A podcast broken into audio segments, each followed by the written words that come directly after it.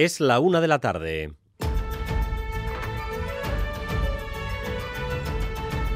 Crónica de Euskadi con Dani Álvarez. A Rachaldeón, las carreteras vascas se han cobrado la vida de cinco personas desde el fin de semana. La última víctima fue anoche un motorista otro motorista en Ordicia. La mala suerte se ceba además con Guipúzcoa. En lo que va de año han muerto 11 personas en Guipúzcoa en accidentes de moto. Precisamente en Ordicia se encuentra la unidad móvil de Radio Euskadi con José Ignacio Revuelta y Xavier Madariaga. Rachaldeón, Xavier. A León va y todo ocurrió anoche a las nueve y media en este kilómetro 421 de la N1. Sorprende porque esto es una recta. Un motorista de 48 años perdió el control, salió de la calzada y chocó contra la valla. La ambulancia que se desplazó a la zona no pudo hacer nada para salvarlo. Y eso cuando el domingo otro motorista perdió la vida en Azcoitia, otra salida de calzada. El hombre de 52 años se disponía a entregar la Harley Davidson que acababa de vender. Con ellos dos ya van 11 motoristas usuarios vulnerables muertos en las carreteras guipuzcoanas y el número contrasta y mucho con el único motorista muerto en lo que va de año en Vizcaya. Mañana a mediodía empezará el debate de investidura de Pedro Sánchez. Esta vez su manual de resistencia va a tener que hacer frente a una oposición muy rocosa y a una creciente desconfianza en medios diplomáticos internacionales acerca de la oportunidad de la ley de amnistía. Nunca un debate de investidura se había producido en medio de una creciente amenaza derechista una amenaza derechista como la que existe ahora mismo particularmente en Madrid. Los ultras se han echado a la calle y el entorno del Congreso va a tener un gran despliegue de vigilancia policial. Madrid y Sarobaza.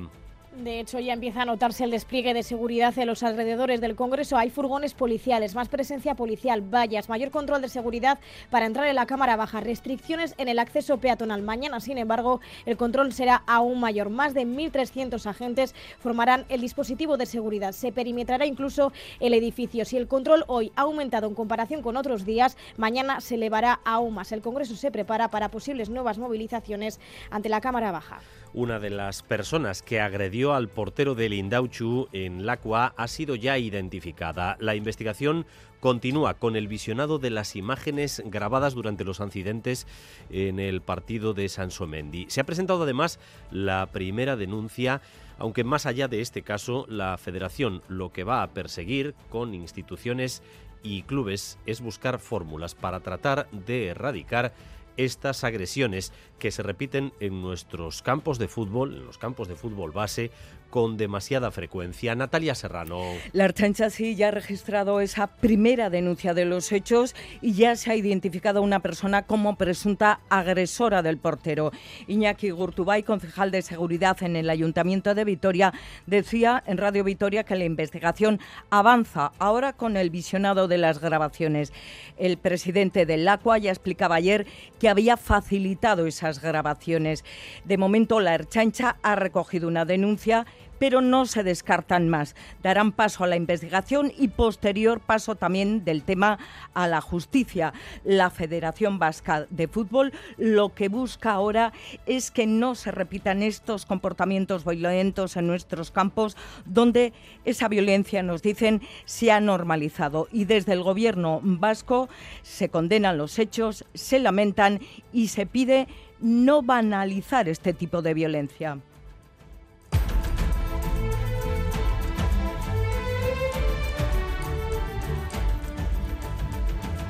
Hoy se cumple un año del gran hallazgo de la mano de Irulegui, la mano que recoge la inscripción más antigua del euskera, que demostró que los vascones ya escribían en nuestro idioma.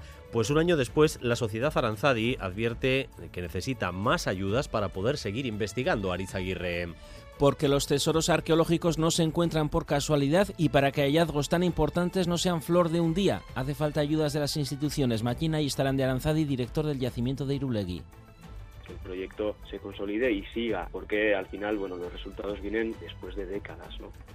Un año después, la mano de Irulegui sigue en los depósitos del patrimonio histórico, le han quitado la corrosión, la han restaurado y el gobierno anuncia que la expondrán en el Museo de Navarra a finales del año que viene. EITB y Tabacalera lanzan la convocatoria Audioguille Berriac, con la que buscan guiones para impulsar ficciones sonoras en euskera. Se abre así el plazo para trasladar proyectos de ficciones de audio. Se van a seleccionar tres guiones que serán desarrollados en Tabacalera con la mentoría de Arcaiz Cano. De estos tres proyectos, EITB adquirirá los derechos de uno de ellos y destinará, destinará un mínimo de 30.000 euros para su producción. Maite Goñi, directora de audio y digital de EITB, explica que es una apuesta firme para impulsar la ficción de audio en euskera. Ikusten genuelako audio munduan eta euskeraren ingurunean batez ere ba, nahi dugulako izan erreferente eta nahi dugulako ospotu euskarazko fikzioa, soinu fikzioa ingurune digitalean. Eta horretan pentsatu dugu oinarrian beti dagoela gidoion bat. Y vamos también con lo más destacado del deporte, con César Pérez Gazolaz. Arrachaldeón, César. Arrachaldeón, Dani. Anoche en el frontón de Garnica, tercera jornada de las eh, Winter Series de cesta punta y victoria de la pareja formada por Alex Goitia y Vasque ante Eric Mendizábal y Menville. Ganaron dos chocos, 15-13 y 15-12. Con esta segunda derrota, a Eric y Menville se les complica mucho las cosas para pasar a la siguiente ronda. Y cita hoy con el eh, fútbol sala, partido de liga en Iruña, primera división. El equipo de Mana juega a las 9 contra el junto del Betis en el pabellón de Anaitasuna. En cuanto al tiempo, continuamos de momento, de momento sin cambios, con una primera mitad de la jornada templada y soleada. El cambio va a empezar a partir de la tarde y durante la tarde-noche con lluvia y una pequeña bajada de las temperaturas, temperaturas que siguen siendo inusualmente altas una vez más para la época del año en la que nos encontramos. 23 grados tenemos en Bayona o en Donostia, 22 en Bilbao, 18 grados de temperatura en Pamplona y 16 en Vitoria-Gasteiz. Gracias un día más por elegir Radio Euskadi y Radio Vitoria para informarse. Raúl González y Paula Asensio se encargan de la dirección técnica, María Cereceda de la coordinación. Crónica de Euskadi con Dani Álvarez. La una de la tarde y siete minutos esta crónica de Euskadi la vamos a iniciar eh, preocupándonos por la evolución de las cosas en las carreteras en los últimos días en nuestro país y particularmente eh, por los accidentes mortales que afectan a motoristas. Las carreteras vascas se han cobrado la vida de cinco personas desde el fin de semana. Cinco. La última víctima fue anoche un motorista, otra vez un motorista, en Ordicia, en Guipúzcoa. En Guipúzcoa han muerto 11 personas por accidentes de moto en lo que llevamos de este año 2023. 11 fallecidos. En Ordicia se encuentra precisamente la unidad móvil de Radio Euskadi eh, con José Ignacio Revuelta y Xavier Madariaga. Xavier, adelante.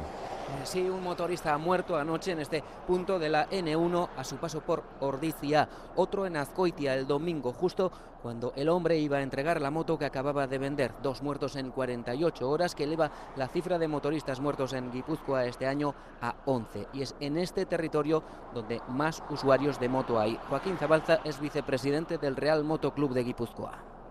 El conductor de la moto debe ir perfectamente, pero no es suficiente a veces porque te vas a llevar la peor parte en el caso de accidente. Debes vigilar cómo conducen los demás, debes estar precavido, debes tener un as bajo la manga e ir, como suelo decir yo, ir a la defensiva. Y así año tras año bajan las cifras totales de fallecidos en carretera, pero difícilmente desciende el número de motoristas muertos. Las asociaciones de motos piden mayores inversiones. La enorme carencia de, de recursos en las carreteras, en, conservación de las carreteras y en inversión en sistemas de seguridad eh, para motoristas, pues tenemos un, un, cóctel en el que, pues bueno, el resultado es el que estamos viendo, incremento de la siniestralidad.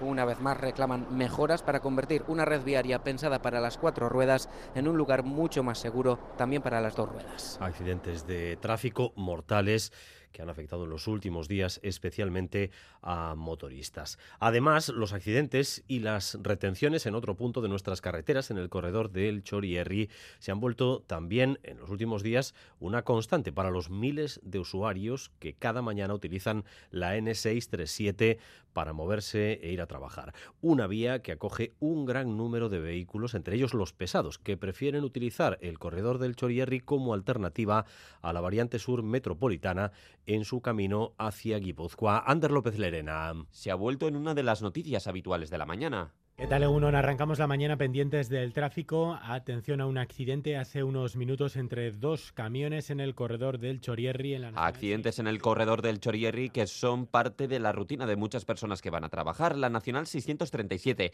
es el embudo del tráfico de los conductores del Bilbao Metropolitano, a la que cada día se le suma el tráfico pesado. Conductores de camiones que la utilizan como alternativa a la Supersur, a la variante sur metropolitana, que en su tramo más largo puede costar casi 7 euros al día 4.000 camiones usan esa vía, lejos de los 7.000 estimados en un principio, y las razones son claras. La eh, gente tira por el Chorregui porque la Supersur eh, está, está, bastante cara para el transporte, por eso mucha gente uh, cierre por el Chorregui para ir para San Sebastián y eso. Vamos por, por Chorierri porque nos sale más rentable, de momento nos sale más rentable, porque claro, todos nos salen a las 5 de la mañana para que la Supersur sea gratis. Voy por el Chorierri cuando voy para San Sebastián. La Diputación ya ha instalado en el corredor del Chorierri un sistema de peajes free flow con arcos que empezarán a funcionar el año que viene. Quizá esa sea la forma de liberar el tráfico por la Nacional 637 y desviar buena parte de ese tráfico pesado por la Supersur. Una de la tarde y 11 minutos. Una de las personas que agredió al portero de Lindauchu en Lacua ha sido ya identificada y se ha presentado la primera denuncia por los hechos, por esa pelea multitudinaria que se dio el pasado fin de semana en un partido de juveniles. La investigación continúa, aunque más allá de este caso, la federación lo que perseguirá junto con instituciones y los propios clubes es buscar fórmulas para tratar de erradicar este tipo de situaciones que se repiten en nuestros campos de juveniles y en los campos base en general con demasiada frecuencia. De hecho, el gobierno vasco ha pedido este mediodía no banalizar este tipo de violencia, Natalia. Y de momento la investigación por los hechos, la Erchancha, como dices, ya ha registrado a esta hora una primera denuncia. No se descartan nuevas y ya se ha identificado a una persona como presunta agresora del portero uno sí que está identificado y supongo que los demás es cuestión de la en la medida que la investigación avance se podrá identificar a todas las personas. También había personas, concretamente padres de alguno de los grupos, de los, de los clubs, que también increpó al árbitro con, con frases que no vienen, que lógicamente no tienen que pronunciarse nunca en un campo de fútbol, pero sí me consta que hay personas que han dicho que van a presentar denuncia, con lo cual doy por hecho que lo harán. La primera ya está presentada. Iñaki Gurtubay, concejal de seguridad en el Ayuntamiento de Vitoria, decía en Radio Vitoria que la investigación avanza.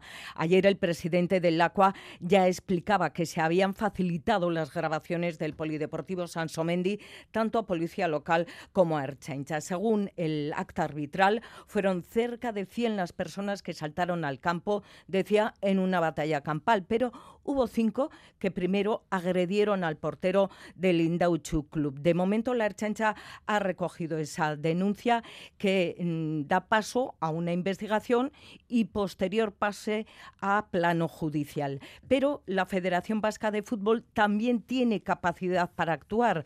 Hay un acta arbitral que recoge los hechos y que va a ser trasladada al comité de competición puede conllevar sanción, multa.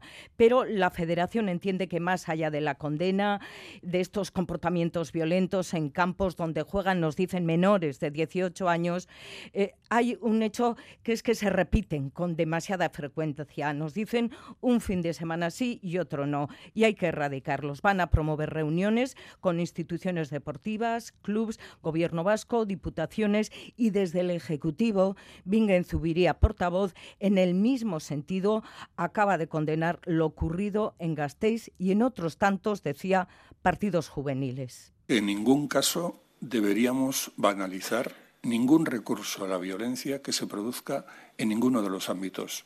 Y esto sirve para el ámbito deportivo, para el ámbito político, para el, ámbito de las concentraciones y demostraciones callejeras.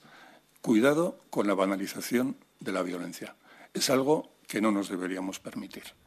Y en este caso en concreto, en el deporte juvenil, decía que Gobierno vasco, instituciones, clubs y familias debemos, ha dicho, implicarnos en la erradicación total de la violencia en el deporte. Más sobre violencia en el fútbol. Los siguientes hechos nos remiten al pasado mes de mayo en Soria, un partido entre el Numancia y el Cornellá. En los previos de aquel encuentro, ustedes recordarán que en una zona de bares, el donostiarra John Aramburu sufrió una agresión que le dejó en coma inducido durante cuatro semanas en el hospital de Burgos. Varios de los implicados en aquella agresión han sido detenidos. a Negoñi. La Policía Nacional está llevando a cabo esta operación que aún continúa abierta, por lo que no se descarta que se produzcan más detenciones. Por el momento, según el diario de Soria, son ocho los detenidos, todos aficionados del Numancia y varios de ellos del grupo Ultra Orgullo Numantino. Las detenciones se habrían producido en Soria capital y también en Madrid y en Zaragoza.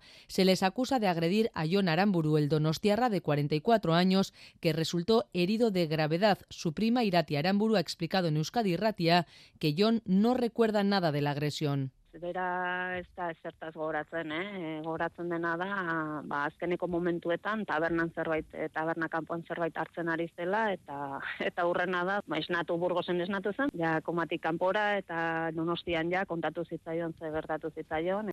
John Aramburu sufrió un fuerte golpe en la cabeza durante la agresión, lo que le mantuvo en coma inducido durante cuatro semanas. Ondo, ondo dago, e, bueno, rehabilitazio luzea izan du, poliki luzeari zaio egiten egia esan, bueno, baina emozionalki baditu bere bere gora beratxoa, ba, oraindik ezin ditulako egin lehen egiten zitu nahi bat gauza, gidatzen ez diotuzten oraindik, semeekin ere, bueno, ba, jarduera batzuk egin. Ahora solo desean que se aclare lo ocurrido y que los culpables paguen por lo que hicieron. Crónica de Euskadi con Dani Álvarez. En menos de 24 horas habrá empezado el debate de investidura de Pedro Sánchez, un debate que va a terminar con una votación en la que será elegido por mayoría absoluta, elegido presidente del gobierno por tercera vez.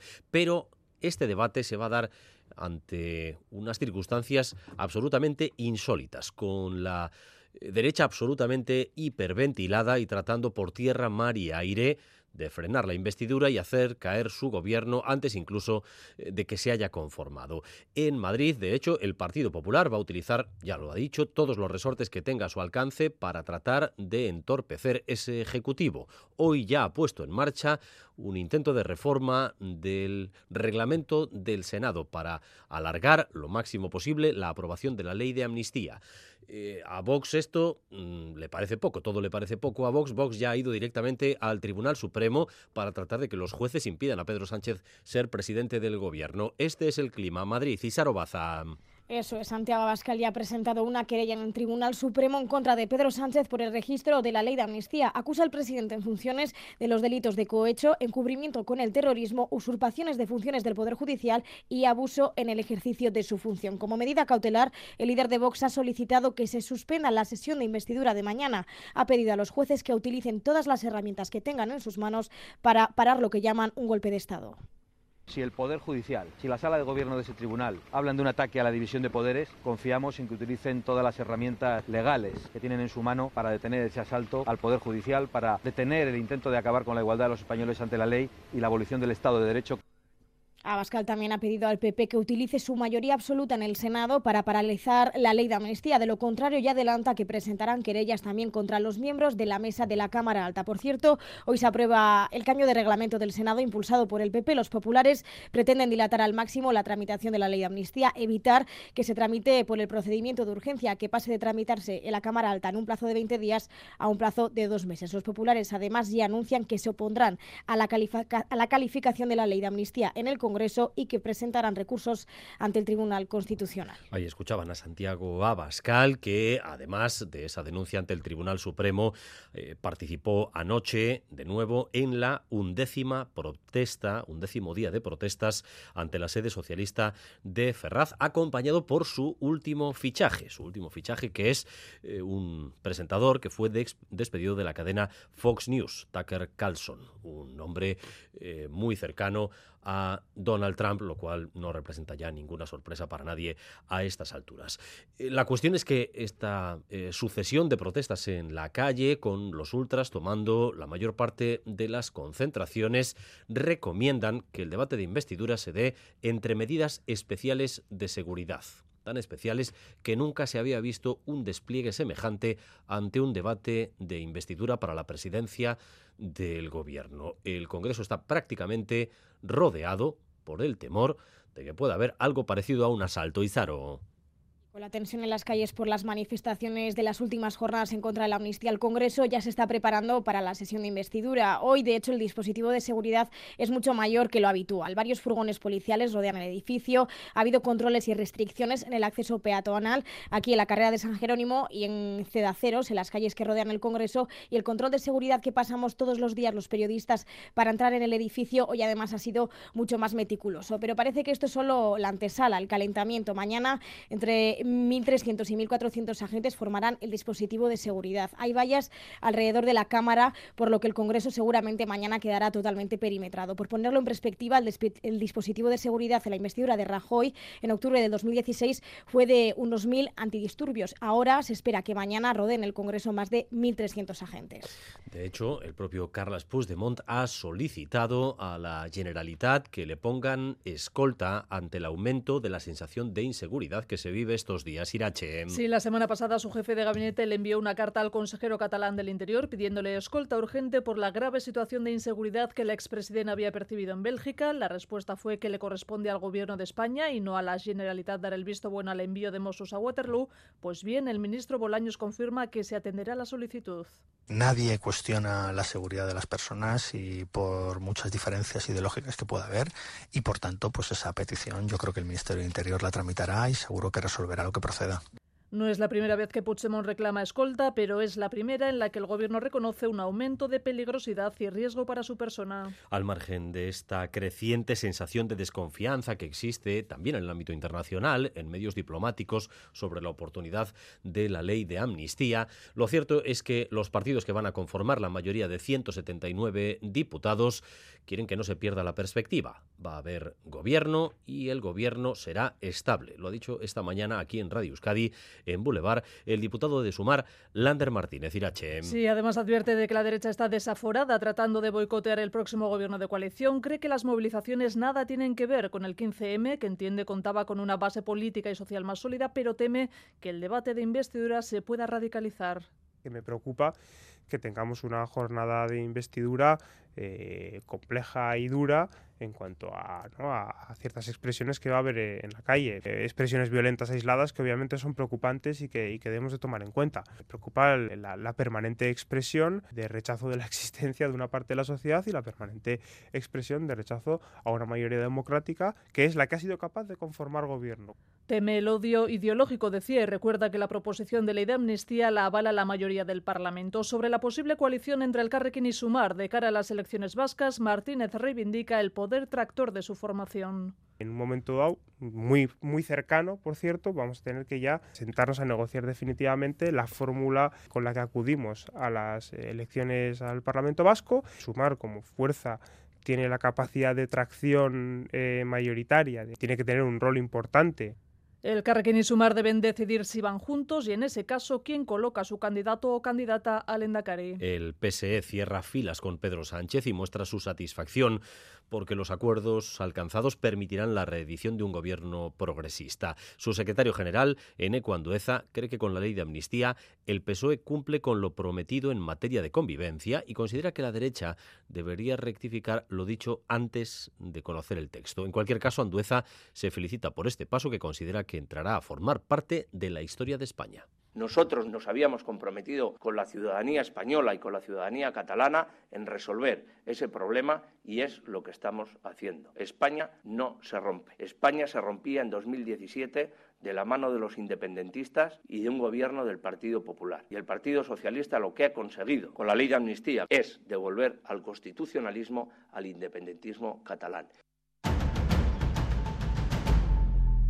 Una y 23 novedades con respecto al famoso contrato de educación para comedores escolares con la empresa Serunión. El portavoz del Gobierno ha dicho este mediodía que si finalmente se, se produce una rescisión del contrato, esa rescisión se dará en aquellos centros que se han visto eh, afectados por los incidentes más graves, hay no Iglesia. Eso es, el Gobierno está analizando los contratos y su posible rescisión, pero no de todos los que tenga la empresa Ser Unión, sino únicamente los contratos en los centros educativos de Hernani y Durana, donde ha habido denuncias por comida en mal estado y hasta gusanos o larvas en algunos platos. Bien en Zupiría.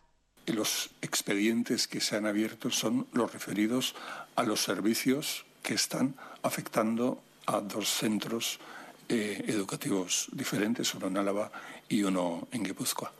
Por lo tanto, eh, la revisión de los contratos y su posible rescisión estará vinculada a ese lote que ha sido adjudicado, a esos lotes que han sido adjudicados y no al total de lotes que le hayan sido adjudicados. El consejero Vildarratz ha dado orden para que se inicie un expediente de, de, resolución de estos dos contratos. El resto, en principio, de momento no se tocan, pero sí que se está analizando la calidad del servicio de esta empresa, lo ha dicho el portavoz del Gobierno, y la última palabra la tendrá el órgano de coordinación de contratos del Gobierno vasco. Segunda contrapropuesta de los grupos de la oposición para la negociación presupuestaria. Primero fue el Carrequín, ahora Euskal Herria Bildu propuesta eh, por un valor total de 360 millones de euros, eh, divididos en cinco ejes. El encarecimiento de la vida, la transición energética, impulsar el euskera en el sector audiovisual y, por encima de todo, dice H. Bildu, reforzar los servicios mínimos, los servicios públicos, perdón, especialmente Osakidecha. Nerea Cortajarena a reflotar Osakidecha para frenar su declive y resolver los problemas que, poner por lo menos en vía de solución los problemas que se le acumulan planteando medidas concretas de cara a conseguir dos objetivos fundamentales, diría, ¿no? que es el de reducir la lista de espera y reforzar la atención primaria. Es uno de los puntos centrales del primer eje de nuestra propuesta, que es el de reforzar los servicios públicos para garantizar el bienestar. Un refuerzo de los servicios públicos, la contraoferta de EH Bildu para negociar el proyecto de presupuestos con Pedro Azpiazu. Hablando de presupuestos, y en el caso de Álava, la Diputación ha presentado su proyecto para el próximo año, más de 600 millones de euros, un 2,6% más que en el presente ejercicio. El diputado general, Ramiro González, los ha presentado como unos presupuestos ambiciosos que garantizan los proyectos estratégicos del territorio y que destinan casi uno de cada dos euros al gasto social. En cualquier caso, el Gobierno, en minoría, que forman PNV y PSE, está obligado a recabar apoyos en la oposición, Miquel Saez. Sí, la Diputación Foral de Araba contará el próximo ejercicio con 666 millones de euros, la mayor dotación económica de su historia. Casi uno de cada dos euros se destinará al gasto social. Esto supone 871 euros por habitante y año, lo que le coloca como el territorio del Estado que más recursos destina a ese capítulo. Ramiro González, diputado general. Somos el territorio del Estado que más recursos destina por habitante a políticas sociales. Duplicamos el gasto por habitante y año de algunas comunidades autónomas, Madrid, Cataluña, Galicia o Castilla y León. Importante esfuerzo también en el capítulo inversor que crece más de un 12% y se sitúa en los 166 millones de euros. Consolidar los proyectos que ya están en marcha y sumar nuevas iniciativas en las que hemos venido trabajando durante los últimos años va a ser posible por la decidida apuesta inversora de este proyecto de presupuestos. Hablamos de proyectos como el Centro de Fabricación Avanzada, al que se destinarán 5 millones, el Centro de Excelencia del Vino, con una partida de 6 millones, o la modernización de las residencias, consignado con 8 millones. Son algunos de los ejes del proyecto presupuestario que ha elaborado el Gobierno foral que lidera Ramiro González. Unas cuentas que, dada su situación de minoría en las juntas generales, deberá negociar con la oposición para poder sacarlas adelante. En Donostia, un hotel de cinco estrellas que abrió sus puertas el pasado mes de agosto ha tenido que cerrar por incumplir la normativa municipal. Se llama NOBU. Áncora, que es la Asociación para la Conservación del Patrimonio Cultural, ha denunciado ante el Ayuntamiento de Donostia irregularidades en el expediente. El alcalde Goya ha hablado esta mañana y afirma que ha procedido al cierre temporal del hotel porque falta por tramitar la licencia de primera utilización.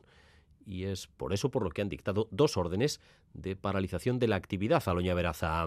Debido a unos trabajos de mejora en el hotel, el Hotel Nobu de Donostia permanecerá cerrado hasta que las autoridades locales finalicen el proceso. Así dice una nota facilitada por el propio hotel. Ancora, la Asociación para la Conservación del Patrimonio Cultural, ha denunciado irregularidades en el expediente del hotel ante el Ayuntamiento de Donostia. N. Coronoz, miembro de Ancora. En cuanto a la morfología de la cubierta, a la imagen alterada de la villa, el levante, los elementos protegidos destruidos, los elementos permanentes, las fachadas, lo que hemos pedido es que se restaure la legalidad urbana urbanística, que se haga una investigación, que se haga unas mediciones para corroborar qué ha pasado en ese expediente urbanístico. En cambio, según el ayuntamiento, estos tres meses el hotel ha estado trabajando con una comunicación alegando que tenían intención de subsanar los asuntos pendientes para obtener la licencia, pero a la vista de que esa intención no se ha ejecutado, el ayuntamiento de Donostia ha procedido al cierre del hotel. Notificación que llega previa a la denuncia de Ancora, según el alcalde Eneco Goya. Ancora tiene una reputación que todos conocemos y no creo que sea la autoridad más reconocida en este momento como para tener en cuenta. El Departamento de Urbanismo tiene que hacer cumplir la legalidad. En todo caso, en este momento están hablando con la propia empresa para ver si algunas de las cuestiones que se les habían señalado a corregir, pues se pueden corregir para obtener la licencia de primera utilización. Que eso es claro. El cierre llega tres meses después de su apertura y se desconoce cuándo se efectuará esa reapertura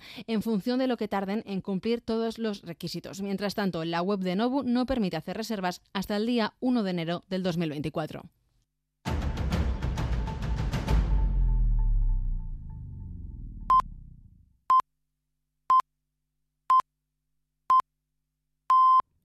La una y media de la tarde. Seguimos en Crónica de Euskadi.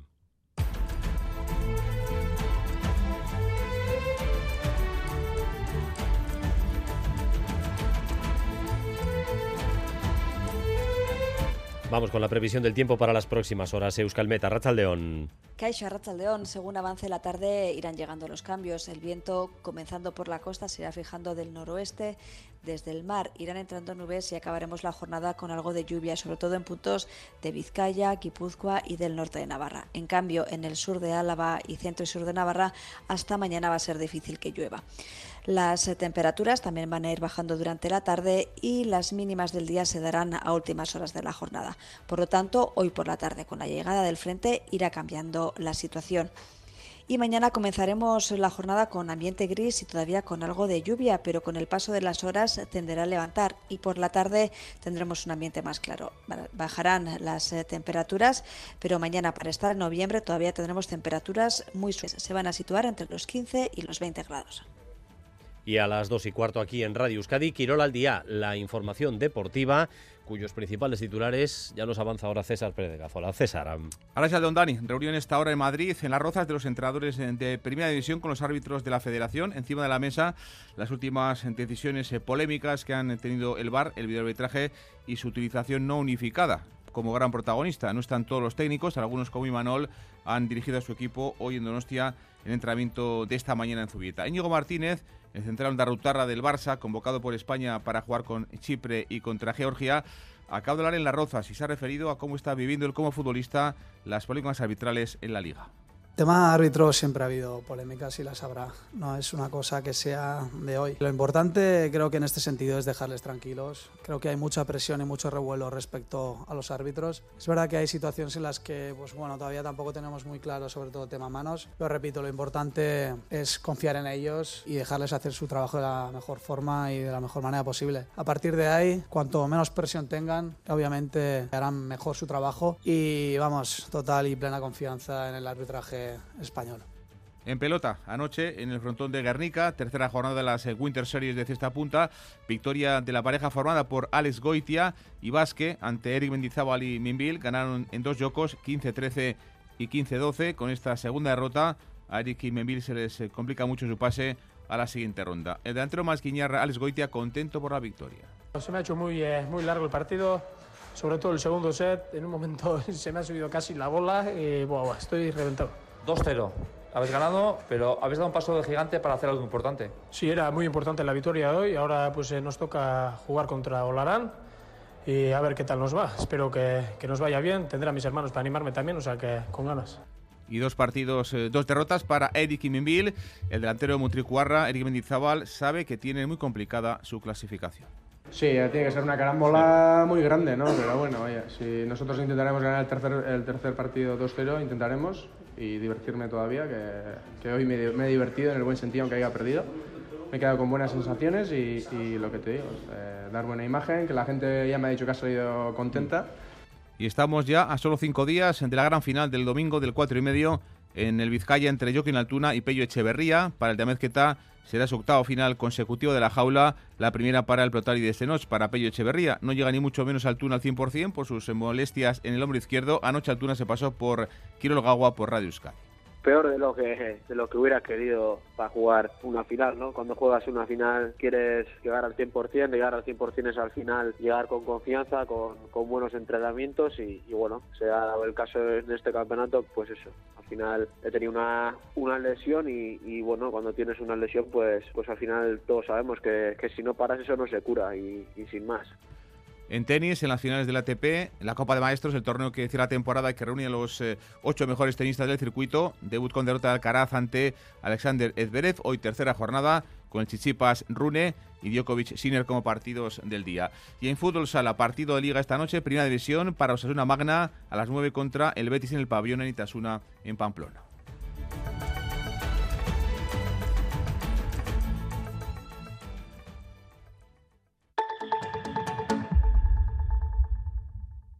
Comemos el viernes, salimos el viernes, quedamos el viernes, vine el viernes, cumple el viernes.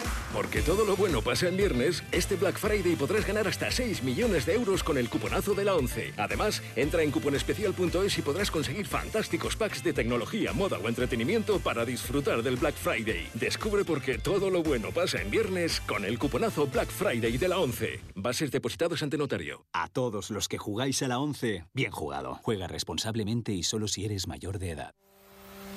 Este miércoles en Boulevard, Loli García, la secretaria general de Comisiones Obreras Euskadi, a las ocho y media de la mañana en Radio Euskadi y ETV2.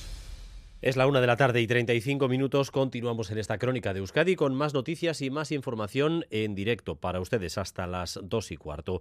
Hoy se cumple un año del hallazgo de la mano de Irulegui, la mano que recoge la inscripción más antigua del euskera, o lo que se denominó entonces el proto-euskera algo que demostró que los vascones ya escribían en algo muy similar a nuestro idioma. Pues bien, un año después, la Sociedad de Ciencias Aranzadi advierte de que hacen falta más ayudas para poder seguir investigando. Aritz Aguirre. Para que hallazgos tan importantes no sean flor de un día, Aranzadi reclama más ayudas a las instituciones. Maquina y estarán es el director del yacimiento de Irulegui que el proyecto se consolide y siga, porque al final, bueno, los resultados vienen después de décadas, ¿no? Hasta que se den descubrimientos como la mano de Irulegui, pues hace falta la trayectoria y la investigación de unos cuantos años. Aunque el gobierno de Navarra no prevé una partida especial, las ayudas se darán por la vía habitual, lo dice Rebeca Esnaola, consejera de Cultura. El Gobierno inicialmente va a seguir trabajando en esa línea, en la de convocatorias a entidades locales para la difusión y puesta en valor de los yacimientos que están en su término municipal. Un año después, la mano de Irulegui ha revitalizado el Valle de Aranguren, como nos ha dicho su alcalde Manolo Romero, también los vecinos y hosteleros. La mano de Irulegui sí que ha venido un poco a poner en valor el valle desde el punto de vista cultural e histórico. Nos conoce mucho más. Aparte de orgullo para los del valle, más trabajo. La relevancia de la mano de Irulegui ha dado la vuelta al mundo, pero sigue en los depósitos del Archivo Histórico del Gobierno de Navarra, la han restaurado, le han quitado la corrosión y en este aniversario el Gobierno ha anunciado que la expondrá en el Museo de Navarra a finales del año que viene.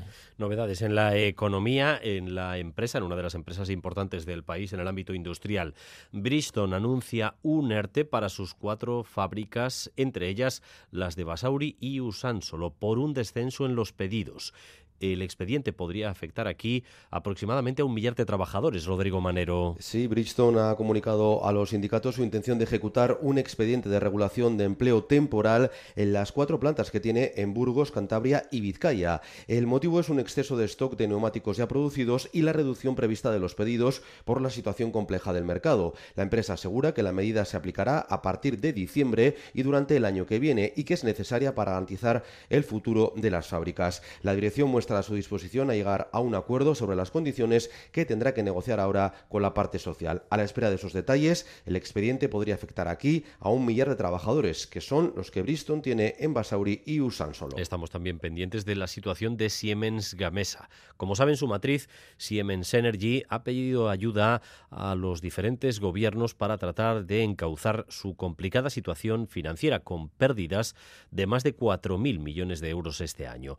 La multinacional que de momento ha logrado el aval del gobierno alemán, ha solicitado también aval al Ejecutivo español, según ha confirmado el portavoz del gobierno vasco que está en contacto directo con la compañía. Siemens Energy va a presentar mañana sus resultados y hay preocupación por las consecuencias que podría tener esta situación para las plantas de Gamesa en la comunidad autónoma vasca o en Navarra. Escuchen a Bingen Zupiría. Se nos ha aclarado que la empresa en ningún caso ha solicitado un rescate y lo que sí ha hecho es solicitar un aval al gobierno federal de Alemania. Creemos que también al gobierno de España, que la dirección de Siemens Energy está trabajando en los dos frentes, en el técnico y en el financiero, para hacer frente a esta situación y esa es la razón por la que han solicitado el aval lo que se confirma, por fin, es un frenazo de la inflación. El IPC de octubre se sitúa en el 3,5% en Euskadi, una décima menos que el mes anterior.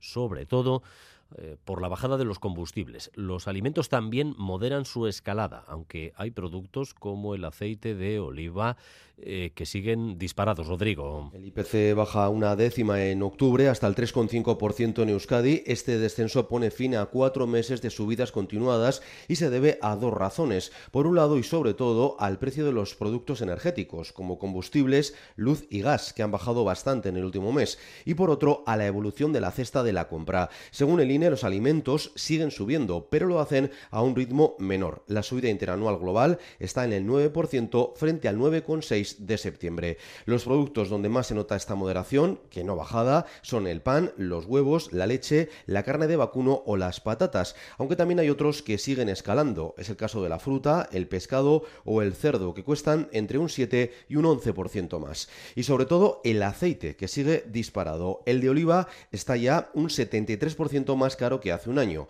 Una botella que entonces costaba 5 euros, hoy ronda los 9 y de ahí, como sabemos, para arriba. El único consuelo es que el resto de aceites sí que han bajado casi un 30%. En cuanto a la inflación subyacente, también cae al 5,2, su nivel más bajo en un año. Están tardando ya las hipotecas para comprar aceite de oliva. Eh, fomentar el consumo de energía es el objetivo de un convenio pionero que ha firmado el Gobierno de Navarra con seis distribuidoras de energía eléctrica que representan más del 95% de la red de distribución. En la comunidad foral, el autoconsumo ha crecido un 280 desde 2021. Actualmente ha instalado una potencia de más de 150 megavatios hoy en Arangoa. Este convenio busca crear vías de colaboración entre las empresas distribuidoras de energía y la Administración. Incluye medidas para agilizar la tramitación de las comunidades energéticas, avanzar en la digitalización de las redes de distribución eléctrica y, sobre todo, mejorar la transparencia de los datos. Miquel Irujo, consejero de Industria y de Transición Ecológica y Digital Empresarial. Este es un primer paso que queremos dar desde, desde, el Departamento de Industria. Tenemos claro que la generación distribuida es imprescindible para la transición energética y en esta mesa de autoconsumo que vamos a, a crear lo que queremos es contribuir a ese proceso de descarbonización de la sociedad, nuestras empresas y nuestra industria. Actualmente la mitad del autoconsumo en Navarra es industrial y el 21% residencial. Las instalaciones colectivas de autoconsumo representan solo el 3,5% del total y es ahí donde quiere incidir este convenio pionero. Entre las compañías firmantes están la principal, Iberdrola Distribución, y pequeñas distribuidoras locales de Valdizarbe, Urdazubi, Orbaizeta e Isaba, entre otras. Cinco personas han sido detenidas en Bilbao y Cantabria en una operación policial conjunta de la Archancha y la Guardia Civil. Forman parte de un grupo criminal dedicado a los robos con fuerza en viviendas. Mayal en Galparsoro. Un grupo al que se le atribuyen 42 delitos cometidos en Álava, Vizcaya, Navarra y otras nueve comunidades como La Rioja, Madrid o Zaragoza. La operación sigue abierta con varios registros en domicilios de Bilbao y Cantabria, donde se han intervenido dos coches con herramientas dentro para cometer los robos, joyas, dinero y móviles. Se trata, según la Archancha, de una banda itinerante, organizada y con fuertes medidas de seguridad que asaltaba principalmente casas unifamiliares durante la ausencia de sus dueños. Siguen investigando, no se descarta que haya más detenciones. Las ciudades de Bilbao y Valencia se han unido para realizar un experimento que permita medir la calidad del sueño de los adolescentes. Se trata de conocer cómo duermen para poder mejorar su bienestar y también su rendimiento escolar. Es un proyecto que se va a llevar a cabo durante dos años y se ha comenzado a presentar a los jóvenes para que se animen a participar. Hoy han estado, por ejemplo, en el Instituto de Zabalgana. Hasta allí ha ido el Boulevard de Radio Euskadi. Blanca 10. De la mano de la Unidad del Sueño del Hospital Universitario de Álava, los adolescentes que participen tendrán que llevar el primer año una pulsera de actividad durante tres semanas para comprobar qué rutina de sueño tienen. Con estos datos lo compararán con el rendimiento académico. Carla Pía, neurofisióloga y responsable del proyecto. Y a lo largo de tres semanas vamos a medir cuánto duermen, si hacen ejercicio. Cuando los analicemos, veremos que chavales duermen peor y gracias al aporte de las notas por parte del colegio, veremos que chavales rinden peor. Los que peor duerman al año siguiente serán divididos en dos grupos. Uno de ellos más activo seguirá una terapia cognitiva conductual para mejorar el sueño y el otro servirá de control y tendrá nociones básicas de higiene del sueño. Se trata de una prueba completamente anónima, sin nombres ni apellidos. Carlos Egea, responsable de la unidad del sueño del Hospital Universitario de Álava, lo tiene claro. Dormir bien nos hace más felices y lo que pretendemos es saber cómo duermen y saber cómo podemos influir no solamente en el rendimiento económico, sino en la vida personal, porque los que sean adolescentes felices y duerman bien van a ser adultos con conocimiento de que no es perder el tiempo dormir. Los adolescentes se acuestan más tarde por una cuestión hormonal y eso influye en las clases de primeras horas del día siguiente, a las que llegan medio dormidos y en las que no son capaces de prestar atención y aprender.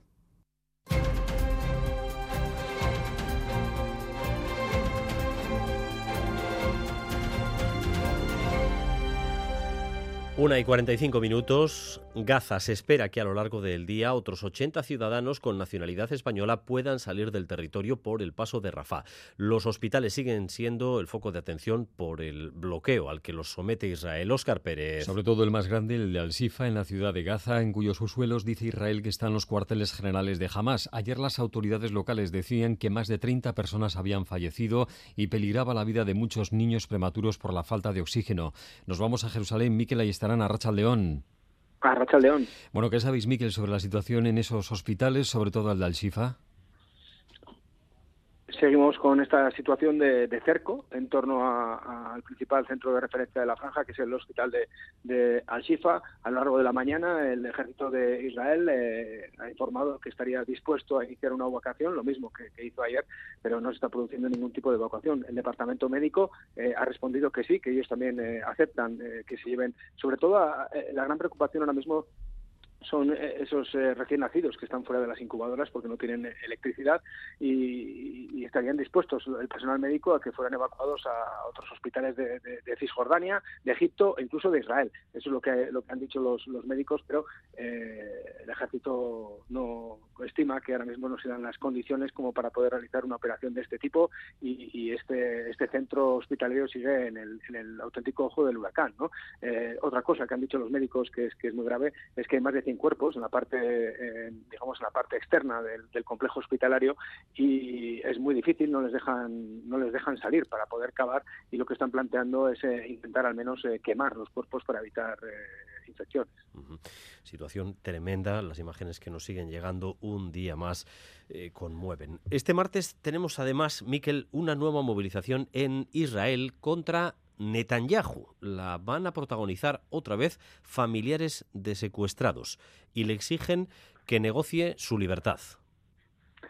Sí, la verdad es que los padres de los, eh, de los cautivos, las familias de los cautivos y de los desaparecidos eh, son, son están muy activas ¿no? desde el primer día y lo que lo que perciben es que el, ejército y el gobierno están dando prioridad absoluta a la operación militar sobre sobre un posible acuerdo ¿no? para, para poder liberar a los suyos y tenerles a casa con vida lo antes posible eh, esto la verdad es que les tiene absolutamente preocupados y lo que han decidido, eh, la última movilización que, han decidido es iniciar una marcha eh, a pie desde Tel Aviv que va a salir hoy mismo y que va a llegar el sábado a Jerusalén y, el punto de destino final, como, has dicho, es la residencia oficial de, de Benjamin Netanyahu, del primer ministro. Esta marcha va a tener ese doble, un doble sentido. Por un lado, eh, insistir una vez más y pedir al gobierno y al ejército que, prioricen ante todo la, liberación de, sus seres queridos. Y en segundo lugar, eh, hay un grupo muy importante de estos, de estos familiares de los desaparecidos y de los cautivos que lo que quieren es la dimisión inmediata de Benjamin Netanyahu, al que consideran responsable del desastre en la seguridad de este país del 7 de octubre. El otro día decía Netanyahu en una entrevista, cuanto menos se hable de eso, más posibilidades de, éxito, de, desenlace eh, en positivo, pero está claro que las familias ya no aguantan más y eso del silencio no lo llevan nada bien. Eh, decíamos antes, Miquel, que estaba previsto hoy que otras decenas de personas con nacionalidades eh, diversas, entre ellas nacionalidad española, pudieran salir de, Gaza por Rafah. ¿Sabes si han empezado ya a cruzar? La lista que nos han, nos han facilitado esta mañana eh, situaba en 81 el número de, palestinos con nacionalidad española entre la lista de unas 500 personas aproximadamente que hoy tenían el permiso de salida desde, desde Rafah y en estos, en estos momentos pues siguen en ese, en ese trámite. ¿no? Todavía no está confirmado que han llegado al lado egipcio. Eh, ayer ya explicamos que se trata de un proceso farragoso que puede llevar entre 7 y 10 horas, pero eh, la lista está ahí. Hoy son 81 nombres eh, en cuanto en cuanto crucen ese paso de, de Rafah, eh, pues se pondrán dirección a El Cairo y el objetivo del Ministerio de Defensa es mañana mismo, eh, esperan completar la, evacuación ya de todos los palestinos con doble nacionalidad y mañana mismo el, plan del Ministerio de Defensa es, es, fletar un avión y llevárselos a Madrid. Saludos, Miquel. Agur y Miquel allí estarán desde Jerusalén. De cara a las próximas horas, esta tarde hay una cita importante en el Senado francés, Óscar. Sí, allí se va a votar la polémica ley de inmigración. La previsión es que salga adelante con la mayoría de las formaciones de centro y derecha. El texto presentado por el ministro de Interior ya era restrictivo, pero las enmiendas de los conservadores lo han convertido en una ley todavía más dura. Nuestro corresponsal Iñaki ha estado en un campamento de sin papeles. Estos le han contado su inquietud por la nueva ley. En Alfortville, a las afueras de París, 150 hombres sin papeles duermen cada noche junto a la carretera en un piquete permanente. Llevan dos años en huelga acampando frente a Chronopost, una filial de la empresa pública de la Post, el Correos francés. 19 hombres trabajaron aquí durante la pandemia y ahora exigen su regularización. Ici, les conditions de travail sont horribles. C'est Era una esclavitud moderna. Nos pagaban 600 euros al mes y trabajábamos bajo una gran presión. Es lo que nos cuenta Bubacar Dembele, maliense que llegó a Francia hace cinco años. En el campamento subsisten como pueden, junto al fuego y con alimentos que les dan varias asociaciones. Como estos 150 hombres, se calcula que hasta 700.000 personas se encuentran en situación irregular en Francia.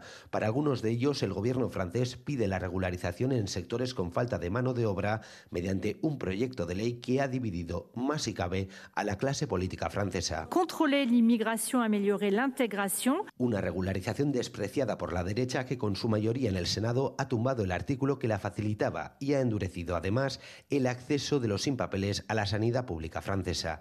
Nos hemos citado con el senador vasco Max Brisson en su despacho. Toute régularisation automatique dans l'histoire de notre pays a généré immédiatement el conservador nos dice que cada vez que ha habido regularizaciones ha habido efecto llamada. En todo caso, la ley de inmigración deberá pasar por la Asamblea Nacional. Aquí las mayorías son diferentes, aunque lo más probable es que los favorables a la mano dura apoyen el texto y la ley se convierta en una de las más duras de la Quinta República.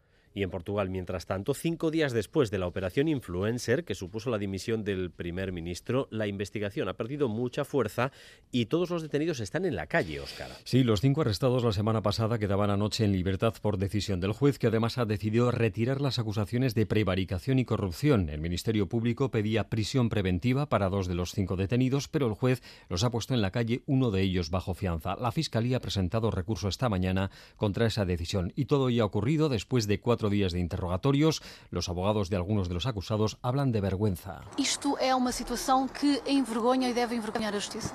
Debe envergonhar, sobre todo, los señores magistrados del Ministerio Debe avergonzar a los miembros del Ministerio Público cómo, con los indicios que tenían, pudieron hacer esas imputaciones, se quejaba el abogado. Ese poco fundamento en la investigación se añade a la confusión admitida por la Fiscalía que en unas escuchas grabó uno de los presuntos corruptos pidiendo una reunión con Antonio Costa, pero era el primer no era el primer ministro, sino Antonio Costa Silva, su ministro de Economía.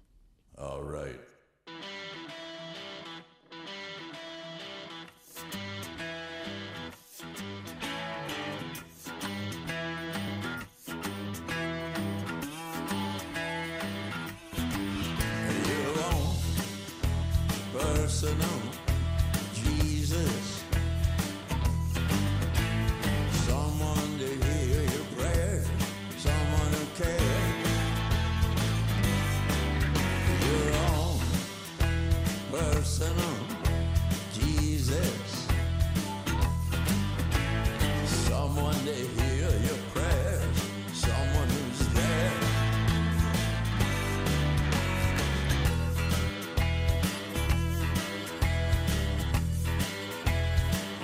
La 1 y 53, sonando una versión del Personal Jesus de Depeche Mode que hace inconfundible Iggy Pop. Galder Pérez, Arrachaldeón. Arrachaldeón, Dani, qué bien está. ¿Cómo nos ha gustado esta versión de Iggy Pop, la iguana de Detroit, que a sus 76 está a tope. A principios de año publicaba el álbum Every Loser y ahora nos sorprende con esta versión realizada junto con Trevor Horn, productor y miembro en su día de The Buggles. ¿Te acuerdas de Video Kill the Radio Store? Bueno, pues él era uno de ellos, Horn, y ahora pues va a sacar este disco que se espera para principios de diciembre, Echoes, Ancient and Modern, en el que estará esta canción, esta versión que Iggy Pop hace del Personal Jesus.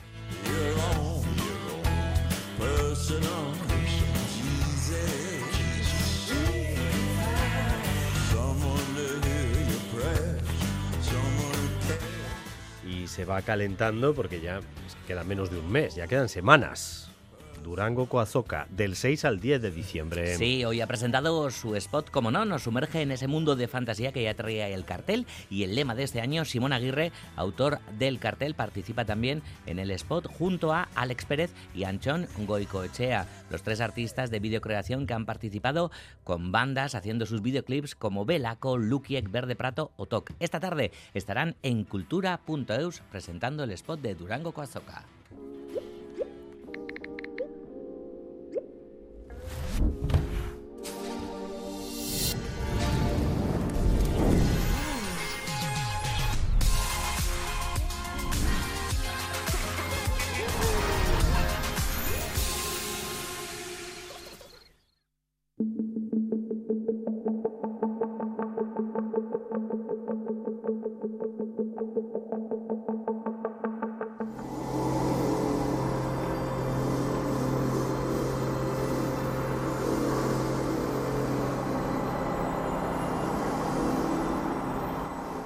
Y estos días, Baluarte cierra la programación especial que ha desarrollado durante los últimos meses para celebrar su vigésimo aniversario. Sí, lo hace con una exposición súper especial que alberga cuatro instalaciones artísticas del colectivo multidisciplinar Tundra que llegan desde San Petersburgo, cuatro espectáculos híbridos entre el arte y la tecnología, dos de ellos estrenos mundiales. Klim Sukhanov es miembro de Tundra.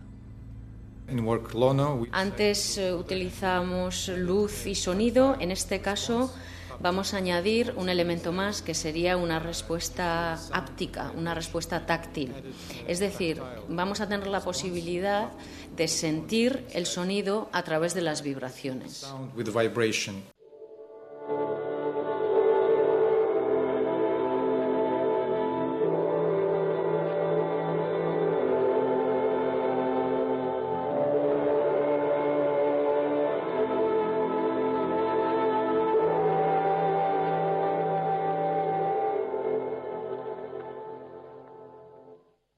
Set down these notes on paper, obsessed by the thought that I may be the last living man on earth. Y una cita eh, a la que ustedes deben prestar atención, porque igual eh, sirve para que su talento eh, salga a relucir y acabe en una obra como esta, que suena, pero mucho más moderna.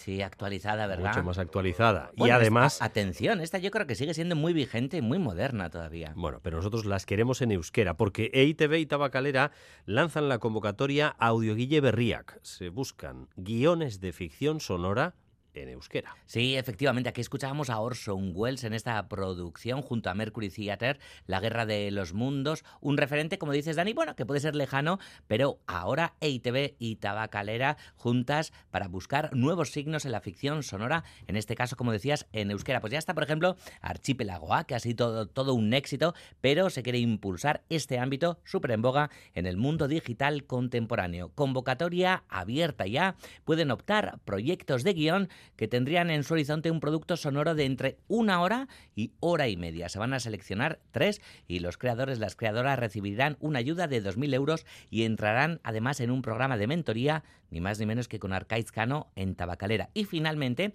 de esta terna de finalistas, se va a optar por uno para materializar la producción mínima con 30.000 euros. El plazo abierto hasta el 8 de enero, después de Navidades. Edurne Ormazábal, directora de Tabacalera. Lehen aldiz audio gintzan sartuko gara. Eta gainera gurezat ere programa berezia dala hau, arrazoi baten gatik, eta da lehen aldiz e, baliokate osoan eraginal izango dugula. Ez? Hiru proiektu hautatuko ditugu eta lagunduko ditugu ekoitzi eta emititu arte. Ez?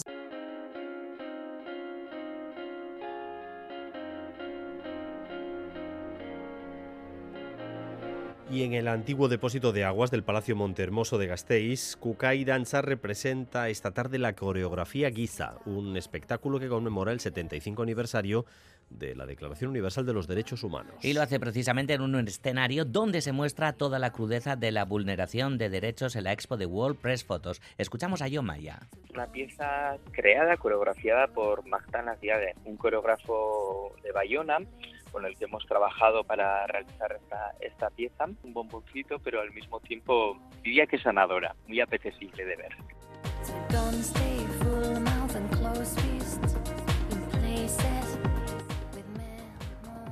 Y a las 3 y 5 con ustedes más Galder Pérez en cultura.eus. Un poquito más, he dormido mal esta noche. Yo creo que lo que me dijiste ayer del calorcito me ha hecho mal. algo recuperado, pero poco. Ahí sigue el calor. bueno, a las 3 vuelvo por aquí, Dani. Venga. Geroarte. Geroarte, bye.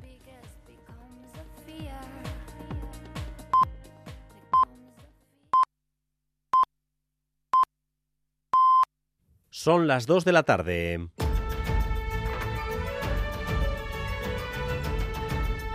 Crónica de Euskadi con Dani Álvarez. Gracias por continuar en nuestra compañía, gracias un día más por elegir Radio Euskadi y Radio Vitoria para informarse. Durante los próximos 15 minutos vamos a tratar de resumir para ustedes lo esencial de la información de este martes 14 de noviembre, un día en el que hacemos balance sobre los últimos accidentes mortales en las carreteras de nuestro país. Cinco personas han perdido la vida en diversos accidentes desde el fin de semana. La última fue anoche un motorista otro motorista en Ordicia. Y la mala suerte se está cebando con Guipúzcoa, porque en lo que va de año han muerto 11 personas en Guipúzcoa en accidentes de moto. En Ordicia, precisamente, está la unidad móvil de Radio Euskadi con José Ignacio Revuelta y Xavier Madariaga. Arrachaldeón. Anoche 9.30 en este kilómetro 421 de la N1, un motorista de 48 años perdió el control, salió de la calzada y chocó contra la valla. Murió aquí mismo y eso cuando el domingo otro motorista perdió la vida en Azcoitia. Otra salida de calzada. El hombre de 52 años se disponía a entregar la Harley Davidson que acababa de vender. Con ellos dos ya van 11 motoristas, usuarios vulnerables, muertos en las carreteras guipuzcoanas y el número contrasta y mucho con el único motorista muerto en lo que va de año Vizcaya. Joaquín Zabalza es vicepresidente del Real Motoclub de Guipúzcoa. El conductor de la moto debe ir perfectamente, pero no es suficiente a veces porque te vas a llevar la peor parte en el caso de accidente. Debes vigilar cómo conducen los demás, debes estar precavido, debes tener un as bajo la manga e ir, como suelo decir yo, ir a la defensiva. Año tras año bajan o al menos se contienen las cifras totales de fallecidos en carretera, pero hacer descender el número de motoristas muertos es mucho más complicado. Las asociaciones de motos piden más inversión, reclaman mejoras para convertir una red viaria pensada para las cuatro ruedas en un lugar mucho más seguro también para las dos ruedas. Durante los últimos días también se han vuelto constantes los problemas de tráfico en el corredor del Chorierri derivados de accidentes y posteriores atascos. Los usuarios que emplean cada mañana la N637 para desplazarse, para ir a trabajar, se ven, afectado, se ven afectados por este contratiempo. Esta es una vía que acoge un gran número de vehículos, entre ellos muchos pesados, muchos camiones que prefieren utilizar este corredor como alternativa a la variante sur metropolitana para no tener que pagar el peaje, Ander López Lerena. Se ha vuelto en una de las noticias habituales de la mañana. ¿Qué tal, Egunon? Arrancamos la mañana pendientes del tráfico. Atención a un accidente hace unos minutos entre dos camiones en el corredor del Chorierri. En la Accidentes en el corredor del Chorierri que son parte de la rutina de muchas personas que van a trabajar. La Nacional 637 es el embudo del tráfico de los conductores del Bilbao Metropolitano, a la que cada día se le suma el tráfico pesado. Conductores de camiones que la utilizan como alternativa a la Supersur, a la variante sur metropolitana, que en su tramo más largo puede costar casi 7 euros. Al día 4.000 camiones usan esa vía, lejos de los 7.000 estimados en un principio, y las razones son claras. La eh, gente tira por el Chorriegui porque la Supersur eh, está, está bastante cara para el transporte, por eso mucha gente ah, cierre por el Chorriegui para ir para San Sebastián y eso. Vamos por, por Chorierri porque nos sale más rentable. De momento nos sale más rentable, porque claro, todos nos salen a las 5 de la mañana para que la Supersur sea gratis. Voy por el Chorrierri cuando voy para San Sebastián. La Diputación ya ha instalado en el corredor del Chorierri un sistema de peajes free flow con arcos que empezarán a funcionar el año que viene. Quizá esa sea la forma de liberar el tráfico por la Nacional 637 y desviar buena parte de ese tráfico pesado por la Supersur.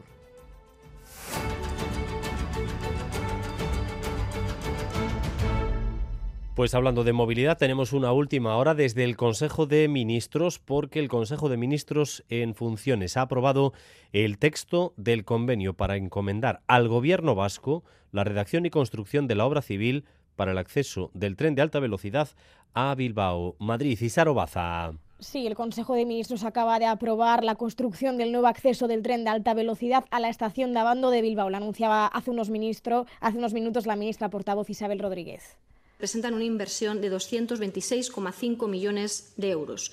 Este convenio supone un avance muy importante en el avance de esa línea de alta velocidad Victoria, eh, Vitoria Gasteiz, Bilbao, Donosti, San Sebastián.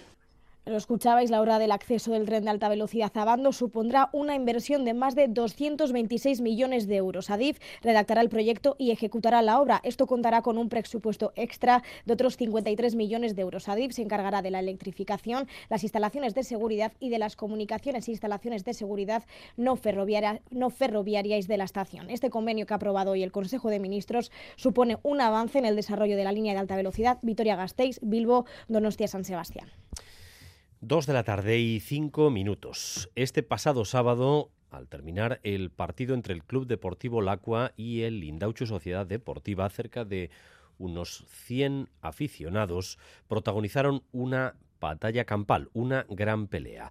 Una de las personas eh, que además agredió al portero del Indauchu en Lacua ha sido ya identificada y se han presentado las primeras denuncias por esos incidentes.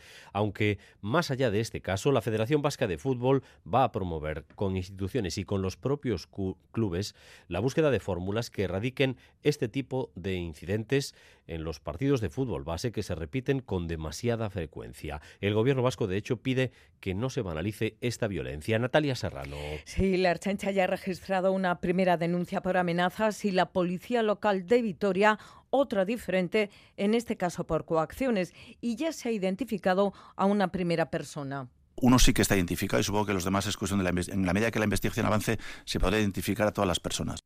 Iñaki Gurtubay, concejal de seguridad en el Ayuntamiento de Vitoria, decía en Radio Vitoria que esa investigación, de hecho, ya avanza con el visionado de las grabaciones del Sansomendi. Según el acta arbitral, fueron cerca de 100 personas las que saltaron al campo en una batalla campal, pero hubo cinco que primero agredieron al portero del Indauchu Club. De momento, esas dos denuncias, ninguna es por la agresión. La Federación Vasca de Fútbol también tiene capacidad de actuar el acta arbitral será trasladada en el comité de competición y estos hechos allí pueden conllevar algún tipo de sanción o multa. Pero más allá de lo ocurrido, esta federación entiende que los comportamientos violentos en campos donde juegan menores de 18 años se repiten últimamente con demasiada frecuencia. Van a promover reuniones con instituciones y clubs para buscar fórmulas y desde el gobierno vasco, Bingen Zubiria, portavoz, en el mismo sentido ha condenado lo ocurrido en Pero también decía en otros partidos juveniles, pedía nunca banalizar la violencia. En ningún caso deberíamos banalizar ningún recurso a la violencia que se produzca en ninguno de los ámbitos. Y esto sirve para el ámbito deportivo, para el ámbito político, para el ámbito de las concentraciones y demostraciones callejeras. Cuidado con la banalización de la violencia. Es algo que no nos deberíamos permitir. Con el tema concreto de la violencia en el deporte, llamaba un trabajo conjunto, él también, de instituciones, clubs y familias. Fue una pelea con unos 100 implicados. Y en mayo, en Soria, también una agresión en grupo en el entorno de un partido de fútbol dejó en coma inducido al Donostierra John Aramburu. Era el partido entre el Numancia y el Cornellá. Ahora hemos sabido que varios de los implicados en aquella agresión han sido detenidos a Negoñi. La Policía Nacional está llevando a cabo esta operación que aún continúa abierta, por lo que no se descarta que se produzcan más detenciones. Por el momento, según el diario de Soria, son ocho los detenidos, todos aficionados del Numancia y varios de ellos del grupo Ultra Orgullo Numantino. Las detenciones se habrían producido en Soria capital y también en Madrid y en Zaragoza. Se les acusa de agredir a John Aramburu, el donostiarra de 44 años, que resultó herido de gravedad. Su prima Irati Aramburu ha explicado en Euskadi Ratia que no recuerda nada de la agresión. Bera ez da esertaz goratzen, eh? goratzen dena da, ba, azkeneko momentuetan tabernan zerbait, eh, taberna kanpoan zerbait hartzen ari zela, eta eta urrena da, ba, esnatu burgozen esnatu zen, ja komatik kanpora eta donostian ja kontatu zitzaion ze gertatu zitzaion. John Aramburu sufrió un fuerte golpe en la cabeza durante la agresión, lo que le mantuvo en coma inducido durante cuatro semanas. Ondo, ondo dago, e, bueno, rehabilitazio luzea izan du, poliki luzeari zaio egiten egia esan. Bueno, baina emozionalki baditu bere bere gora beratxoa, ba, oraindik ezin ditulako egin den egiten zitu nahi bat gauza, gidatzen ez diotuzten oraindik, semekin ere, bueno, ba, jarduera batzuk egin. Ahora solo desean que se aclare lo ocurrido y que los culpables paguen por lo que hicieron. Mañana a mediodía empezará el debate de investidura de Pedro Sánchez. Esta vez su manual de resistencia tendrá que hacer frente a una oposición muy rocosa, además de una creciente desconfianza en medios diplomáticos internacionales acerca de la oportunidad de la ley de amnistía. Pero el hecho es que nunca un debate de investidura se había producido con una amenaza derechista como la que existe ahora mismo además de los recursos en los tribunales y también el entorpecimiento de los trámites en las Cortes, los ultras se han echado a la calle y el entorno del Congreso tiene ya un despliegue de seguridad pocas veces visto. Madrid y Sarobaza. Sí, de hecho ya empieza a notarse el despliegue de seguridad en los alrededores del Congreso. Hay furgones policiales, más presencia policial, vallas, mayor control de seguridad para entrar en la Cámara Baja, restricciones en el acceso peatonal y mañana, sin embargo, se espera que el control sea aún mayor. Más de 1.300 agentes formarán el dispositivo de seguridad. Se perimetrará incluso todo el edificio. Mientras que en el Congreso se prepara todo para la posible presión de la calle, los grupos de la derecha siguen con su ofensiva en los tribunales y en las instituciones. Santiago Abascal ha presentado esta mañana una querella en el Tribunal Supremo en contra de Pedro Sánchez por el registro de la ley de amnistía. Como medida cautelar, el líder de Vox ha solicitado que se suspenda la sesión de investidura de mañana. Ha pedido a los jueces que utilicen todas las herramientas que tengan en sus manos para parar lo que llaman un golpe de Estado. Si el Poder Judicial, si la sala de gobierno de ese tribunal hablan de un ataque a la división de poderes, confiamos en que utilicen todas las herramientas legales que tienen en su mano para detener ese asalto al Poder Judicial, para detener el intento de acabar con la igualdad de los españoles ante la ley y la abolición del Estado de Derecho.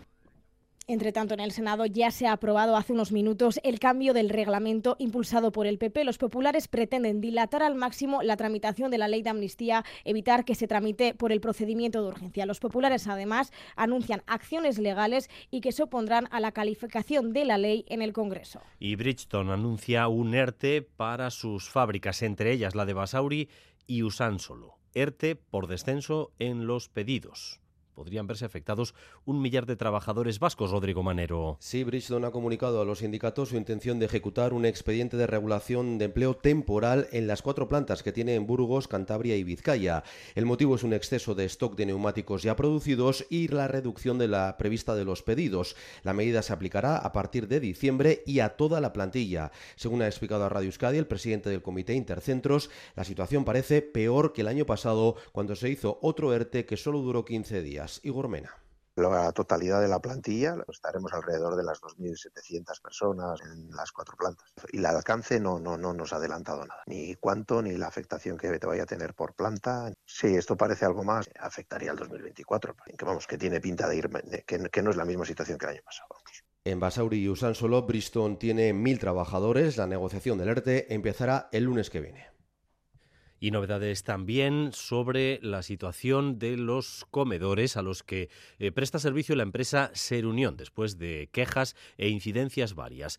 El gobierno vasco, el portavoz Viguen Zupiría, ha precisado hoy eh, que la posible suspensión del contrato se daría solo en aquellos centros donde se han dado los hechos más graves, que no sería una suspensión generalizada y no a Iglesia. Eso es, se plantea rescindir únicamente los contratos de esta empresa de catering Ser Unión en los centros de Hernani y Durana, donde ha habido denuncias por comida en mal estado o incluso gusanos y larvas en los platos. Bien en Zupiría los expedientes que se han abierto son los referidos a los servicios que están afectando a dos centros, uno en Álava y uno en Guipúzcoa. Por lo tanto, eh, la revisión de los contratos y su posible rescisión estará vinculada a ese lote que ha sido adjudicado, a esos lotes y no al total de lotes. Eso sí, el portavoz aclaraba que el Gobierno hace un análisis constante de la calidad del servicio de esta empresa por si hubiera que tomar decisiones que, en todo caso, estarían en manos, en última instancia, del órgano de coordinación de contratos del Gobierno vasco.